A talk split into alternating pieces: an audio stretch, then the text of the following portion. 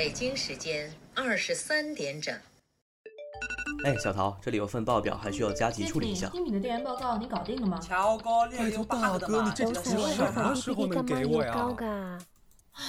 靠北啦！本来今晚还想回去刷剧。哎，又要加班，女朋友都打了八百次电话，我今天晚上回去又要跪键盘。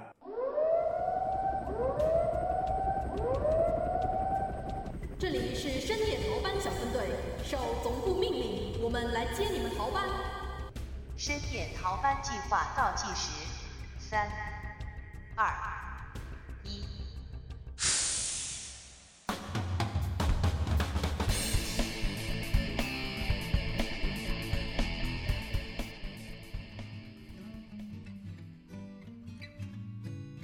Hello，大家好，欢迎收听深夜逃班，我是主播小木。Hello，大家好，我是主播心燕。Hello，大家好，我是佳子。Hello，大家好，我是本草。没错，那明天呢就是清明节了，在这一天呢，我们会追忆故人，寄托哀思。那么也有一个话题，自然而然的就出现在我们的选题本上，那就是死亡。对，因为其实，在日常生活中，好像人们会尽量避免去谈及这个话题，但是反过来的，我们会在一些文学作品或影视作品。里面稍微有一些人会提到这个话题，没错，就比如说我最近其实看了一个电影嘛，叫《遗愿清单》。那其实电影的主人公呢，就在知道时间其实生命所剩的这个时间不长之后，主人公们就去做了一些之前的人生里面可能一直想做，但是呃没有去做的一些事情，然后也会开开始重新的去思考关于说人生的一些意义啊，包括说呃去寻找自己的初心这样的一个故事。哦，就有点像最近就是还前不久彭丽唱的有一个电影叫做《小小的心愿》，其实故事差不多也是这样的一个背景，就是自己有绝症，然后他的兄弟们帮他去实现他最后的一些愿望。那如果其实就我们几位来讲的话，如果说你知道明天可能或者说不久之后吧，你的生命就是到尽头的话，你们会有想做的事情吗？会有想过这个问题吗？我可能会有一些事情，如果我不知道我生命马上要结束的话，我会不敢去做。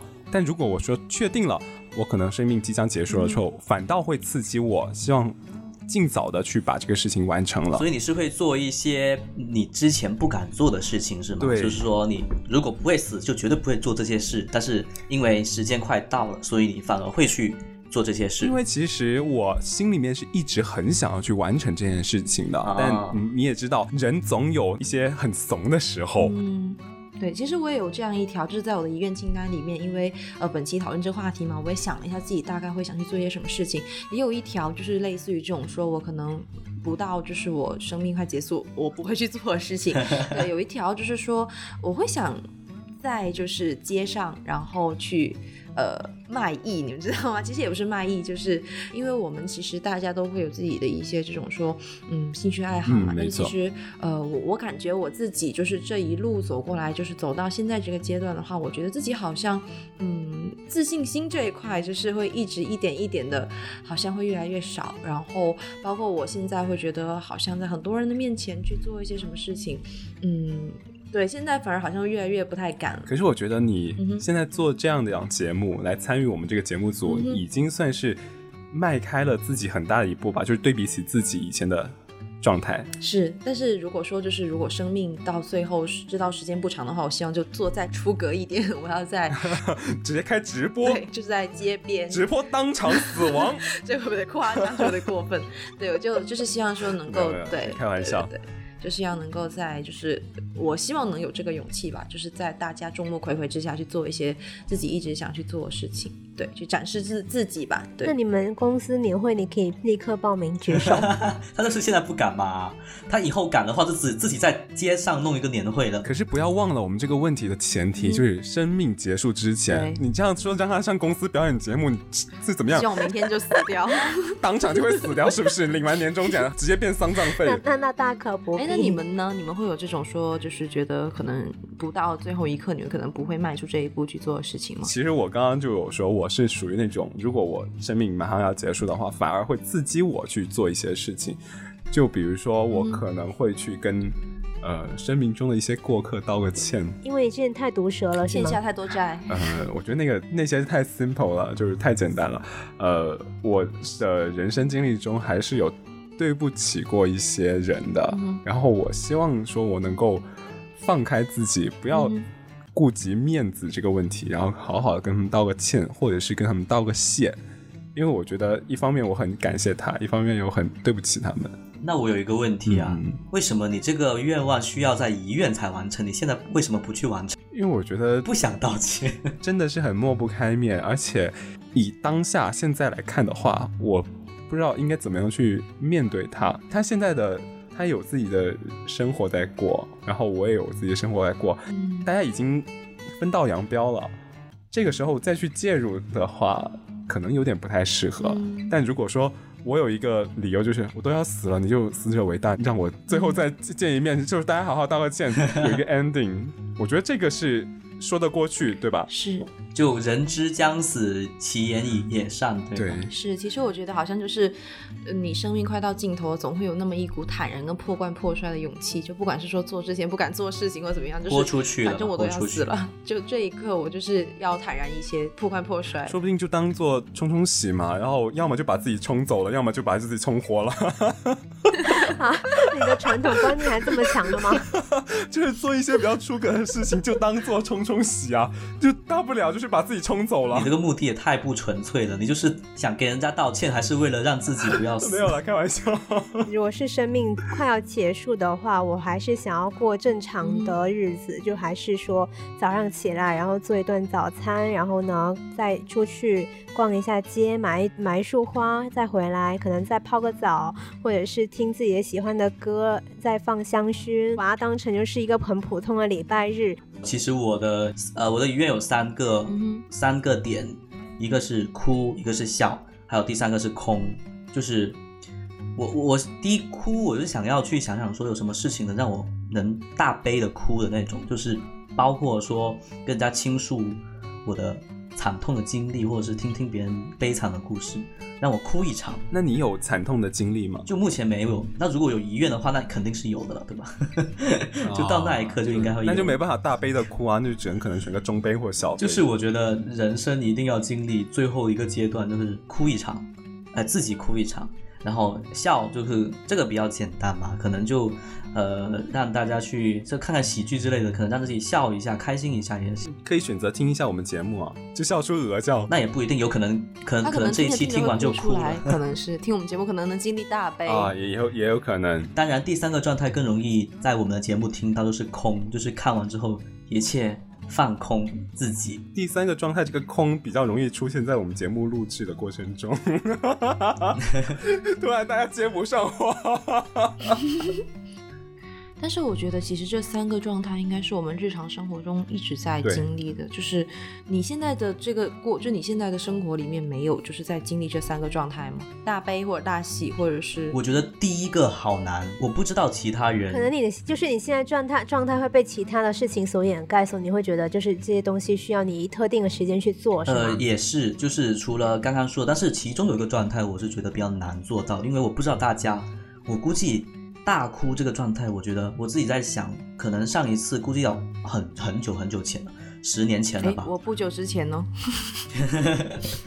我眼泪还蛮多的。我也是不久之前但，是我会让自己就是变得麻木起来，就是因为现在生活事情这么多，强迫自己让情感变得麻木，才不会影响到工作。对我觉得这也是一种方式。其实我刚刚听到，嗯，就是你们说这些的时候，我有想到，就是呃，另外一个，其实当时我们在聊的时候有提到嘛，就是有一个电影就是《非诚勿扰》，里面当时也有一个呃孙红雷演的那个角色，他当时开了一个就是追悼会嘛，我就觉得其实如果是我的话，这也会列入我遗愿清单中的一个。其实我会希望说，像新燕说的，我们有这个追悼会，可能希望请到这一位，嗯，就是可能说有感谢的，或者说有歉意的这样的一个朋友来到我的追悼会，我可以当面跟他说一声谢谢你，或者说对不起。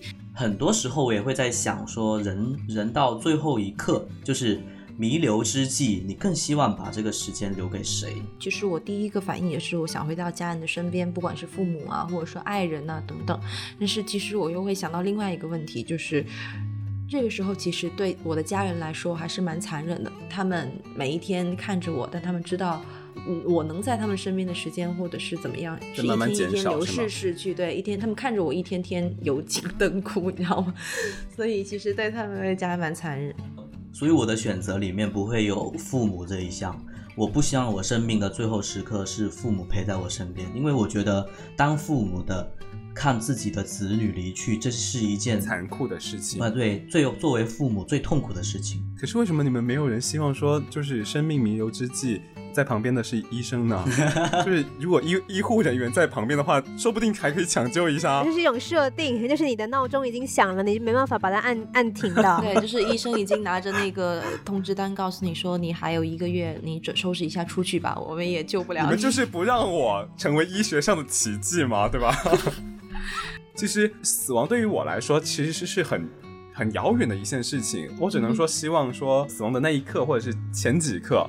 我能尽量回顾一下我的人生是过成什么样子的，因为我想总结一下我生命到现在做了些什么，我发挥了什么作用，无论是在别人的记忆里面，或者是仅限于我个人而言，走马灯，我有没有意义？我这个人是，所以你觉得你活着的意义是什么？我觉得生命的意义对于我来说这个问题太深奥了，嗯，而且我觉得对大部分人来说都是很深奥的一个问题，我没有想明白。我只能说回答就是大家活着就是为了活着，活着为了不想死去，这应该是它最显著的一个意义了。呃，其实我觉得这个问题对于我们来讲，真正的作用并不大。但我觉得对于某些人群来讲，包括那些抑郁抑郁症的人，或是厌世的人，或是有意愿想要离开这个世界的人来讲，其实还是蛮多时候他们会回想说。人活着到底是为了什么，或者是为什么我要这么活着？那我先不去讨论说人为什么要痛苦的活着。我觉得我自己觉得人为什么要活着？我们先说意义，意义这种东西大家都知道，都是人类赋予给他的。没有人类主观上的意义的话，它这个东西就是自己的界限，就是主观上的。你有你的觉得的意义，我有觉得我觉得意义。然后我觉得人生的意义，我觉得两点吧。第一点是认识自己，然后认识世界。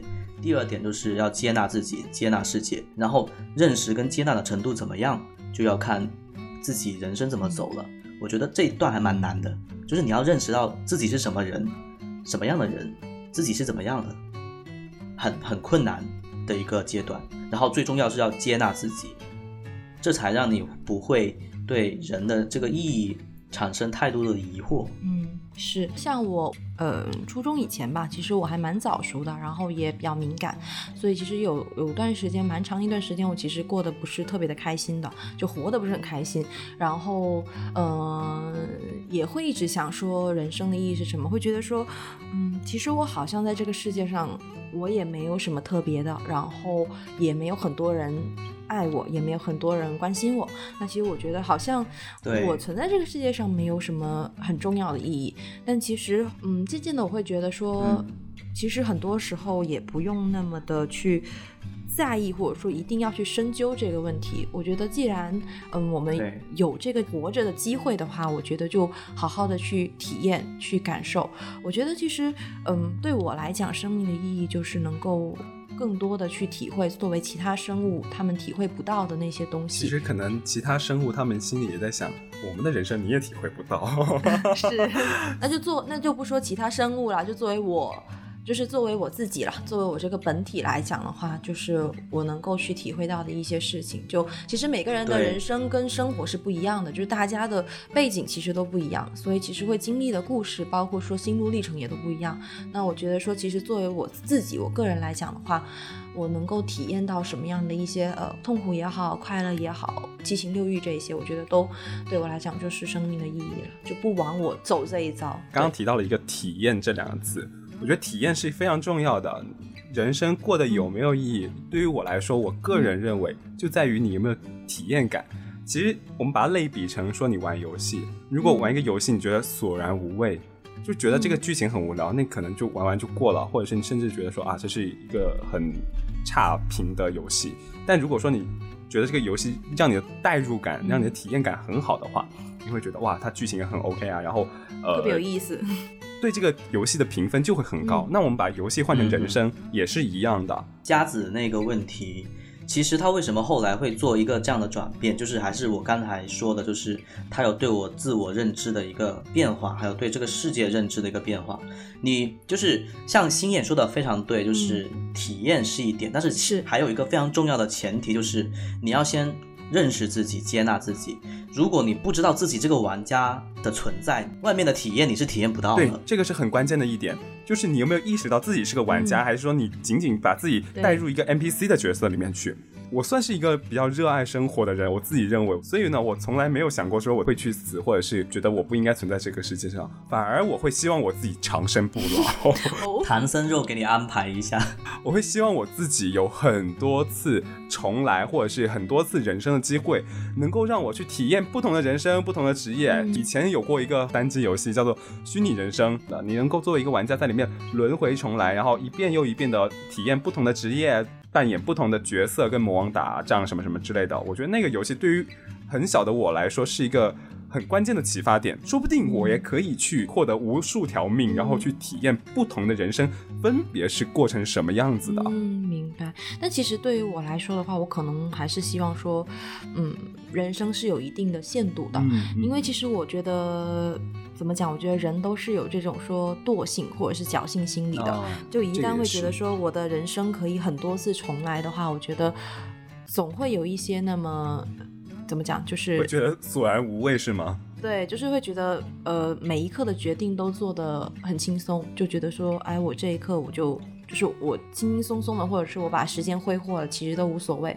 但其实如果说呃时间它终究是有一个限度，就我们人生终究是有一个限度的话，我觉得可能很多人会因为这一点就会觉得说，那我一定要把我这一生过得轰轰烈烈啊，或者过得精彩啊我。觉得是因为稀有的稀有生命的稀有性才有特上的特殊性。如果生命都是很无所谓的，每个人都想要拥有多少多少时间的话，那大家可能都是躺平了，就不工作，也不创造，不做出任何贡献。嗯，哎，对，我觉得这个说的很有道理，就恰好是我们刚刚前面说到的，生命不会马上结束，你就不去做那件事情对，马上要结束了，哎，反而刺激你去做这件事情，道理是相通的，它是可贵的，那你会去珍惜它。但是你们想到说长生不老，我还是就是人生有一定的阶段，就是总会死的这两个选择中选嘛。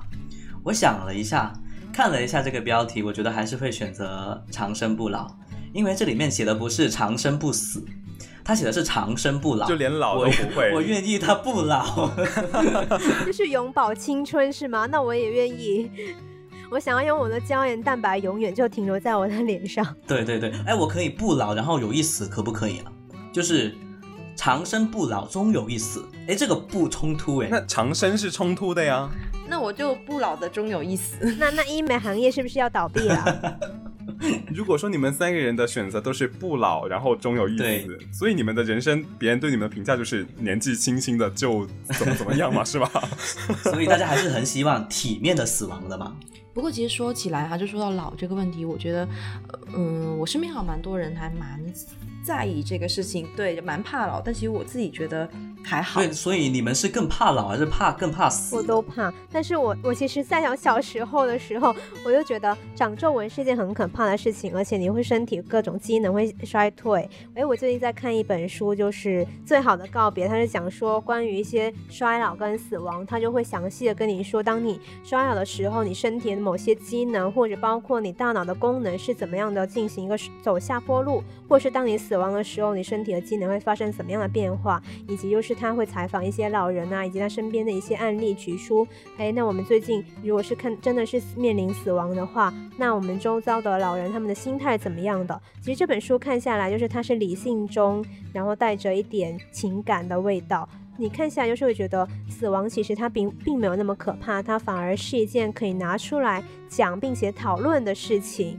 对，但但其实，在看这本书的初衷，是因为我之前真的非常的害怕衰老。我觉得在我眼下长一长一根小细纹，我就立刻想要去打肉毒素，但是我朋友制制止了我，我就觉得就没有没有什么必要。小 S 也制止了你。所以还是回归到我刚才说的，你要认识自己，接纳自己，你要接纳自己才能活得更好。对我当时就是会非常的介意，就是我脸上的皱纹的这些点，而且就是因为我从事的行业的问题，大家会非常的关心美呀、或者是你的脸上的一些妆容的问题，我就每天都会活得就纠结。哎，那我问你一个问题啊，如果少一根皱纹能生命少一天，你愿不愿意？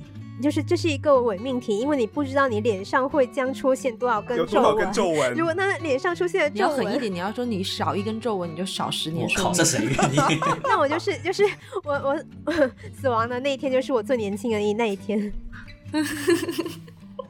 我觉得呢，大部分人害怕衰老，他不是怕衰老的这个本质，他是怕自己失去话语权，因为衰老等同于美貌不在。那你在一众需要 PK 美貌的那些人里面，你就没有话语权了。是，或者说江山代有才人出，那你老了，总有新一辈的人出来，那他们占据了话语权，你不占据了，这种是一种权力的转让。很多人怕的其实不是真正的衰老本身或者是死亡本身，而是怕自己的话语权跟权利让渡给别人了。这个点还蛮新鲜的。我害怕的点是在于我害怕痛苦，因为在我的概念里面，衰老就是等于痛苦，因为你身体机能的退化，你代谢的减慢，就是会给你身体带来的各种的。酸痛啊，或者是心脏的问题啊，或者是身体机能的问题啊，这些其实让你的生活变得非常的麻烦，而且非常的痛苦。我害怕的是这个点，就是你再也没办法感受说每天的早晨的阳光带给你的是快乐，而是觉得今天的一天又是痛苦的一天，又是身体难受的一天的开始。我害怕是这，个对。所以我觉得很多人就像衰老一样，很多人怕的不是衰老本身，或者是怕的不是死亡本身，而是它带来的一系列负面影响，或者是你不知道它会产生多大的负面影响。那如果现在给大家一个选择，就是能让你提前知道你的死期、你的死亡日期，那你愿意吗？我不愿意，因为我觉得等待才是最痛苦的事情。一旦你开始知道你的生命的最终一天，那你剩下的所有时间都是在倒计时，你就是像有一把剑悬在头上。但其实如果是我的话，我会希望知道，因为可能我关心的点跟大家不太一样，就是我说我是怕那份未知嘛，所以我希望的是，我提前知道的话，我可以知道我接下来要去做什么，就是我可以有所打哎，算。对这一点，我跟你是几乎是一样的。我希望知道我未来在哪一天终止，然后我才好去更好的、合理的去安排我的所有事情。我希望知道它的 deadline 在哪里，那我会就着这个时间点来安排我应该哪一件事情放在前面做，或者哪一件事情放后面做，或者是哪一件事情干脆就不要做了。朋友们，你们知道 deadline 这个词怎么来的吗？deadline 现在是在形容你一件事情还没做完。你们知道 deadline 之前你们在干嘛吗？你们在拖延，所以让你们知道死期也没有什么，也没有没有什么作用啊，你们还是会拖延啊。其实呢，就是有一些人希望知道自己的死期在哪里，然后有一些人就是希望说不知道，让他自然而然的度过就可以了。但这就引发了另外一个问题：有没有人知道自己离死亡最近的一次是发生在什么时候，然后发生了一些什么事情？你们有吗？因为因为其实我个人是没有的，但是我听说有些人是有过这样的经历。嗯，我应该没有诶，我觉得离死亡最近我没有，但是我其实有经历过，嗯，一些像是呃手术这样的一些就生病，然后做手术这样，但其实也没有到要离死亡，就是要就是就没有那么严重，但是我会觉得就那个痛苦会让我觉得好像就是会离死亡很近，但其实这也对，但是我觉得。对，但是我觉得这东西也会引发我另外一个思考了，就是其实我通常觉得什么东什么人会离死亡最近，就是那些得癌症的病人嘛。所以的话，其实我会觉得说，其实我只是一个得了小小的呃疾病，我就会觉得很痛苦。但是我觉得很多得癌症的人，他们还是非常的呃坚强的，在想要做最后的，就是想活下来嘛，还在做最后的一些斗争啊，怎么样？所以我觉得还就这也是我会有一些转变吧，会希望说能够呃活得更加的坚强一些。对。那钟老师跟本草会有这样的经历吗？我是身边的朋友有一个这样的经历，就是呃，他是在有，就是他是在大海上面翻船的经历，然后就是有点泰坦尼克号的那种感觉，然后那个感觉的面临死亡。其实就是他有一次出国有出国玩，然后在澳大利亚他们去开始去划船，然后那一天呢就是天气非常的好。他在港湾那边，就是它是分内湾和外湾的嘛，然后他一直都在内湾滑，然后那天天气又非常好，所以他想出去外面看一看，就滑滑就不小心自己又不小心滑到了外面去。但是呢，在外湾它其实是热带风暴就刚好开始在外面，对，很危险。因为他是一个人控制整条船的，那他只能凭借自己一己之力，一直不停的往回往回滑。但是那个风浪特别的大，就是将几乎就要把他的船给掀开了。但是呢，它那个地方离海岸近海岸的救护人员非常远，然后大家就在平时沙滩上面是看不到他的人影，只能看到他远处一个人影在闪动，好像他玩的还挺开心的样子呢。因为他是每天都会去划船，而且他跟那里的救护人员非常的熟，大家都知道他这个点一定会出海去的。当时呢，他就会觉得很绝望，就又觉得可能我再也回不来了。然后后来呢，他他就是慢慢的。就凭借自己的求生欲，把船倒着划回来了，然后划到了近湾。然后当时的救护人员还开玩笑说：“哎，你今天怎么那么早啊？要不要再多出去划划一会儿？”然后他整个人就很惊悚。那他以后还敢再去划船吗？他说很刺激，还想再。其实很多就是从事极限运动，包括你刚刚说的划船或者是攀岩的人，他们享受都是那个很刺激的感觉。我不知道“刺激”这两个字是那个人离死亡最近的那一刻，他。那个 moment 那个瞬间，他的真切感受。对，他是真的，他也跟我讲说，他觉得很刺激，之后觉得刺激达到了高峰的时候，死去也是可以的。其实我觉得我们生活中就是关于死亡最近的，其实很多还是关于我们自己身边的一些亲人或者是朋友吧。嗯，亲人朋友离去的时候，你们是其实真实的反应是怎么样的？经历过我的外公跟我的奶奶，就是我爸爸的妈妈啊，他们因为生病的原因，然后去世了。当下我其实没有什么太太激动的反应，当时甚至都没有说特别想哭的那种感觉，但是反倒是他们过世了好几年之后，比如说像呃大年三十的那一天，因为年三十要祭祖拜神的时候，我突然会回想起来，奶奶还在的时候，我们坐在楼梯口里面。呃，准备年夜饭的菜啊，洗菜做饭什么的，那些历历在目的曾经，然后突然间会很想很想这些已经离去的亲人，就是他们离开的那一瞬间，那个当时我真的没有什么太多的感觉，反而是在午夜梦回的时候，或者是某一个瞬间才想起来，啊，他真的嗯不在了，我再也见不到他们了。所以我悼念他们、追悼他们的方式，就是我不是那种在某一个场合需要说很痛哭流涕的人，我几乎是默默的埋在自己的心里去记住他们。其实今天我们也讨论了很多关于像死亡的一些话题啊，然后包括大家对就是未来的一些期许啦。是的，无论怎么样呢，我们希望大家珍惜现在，然后把握未来。没错，那这期节目的话呢，差不多也到这里，要跟大家说再见啦。那如果大家喜欢我们节目的话呢，可以通过微信公众号、喜马拉雅、网易。云音乐荔枝 FM 来搜索我们的深夜逃班，点击订阅关注喜欢。没错，那如果对本期节目有什么想聊的或者想说的，都可以在评论区留言跟我们交流。那么节目到这里也差不多啦，今天你也已经工作二十四小时，早点休息。我们下期再见，拜拜拜拜拜拜拜拜。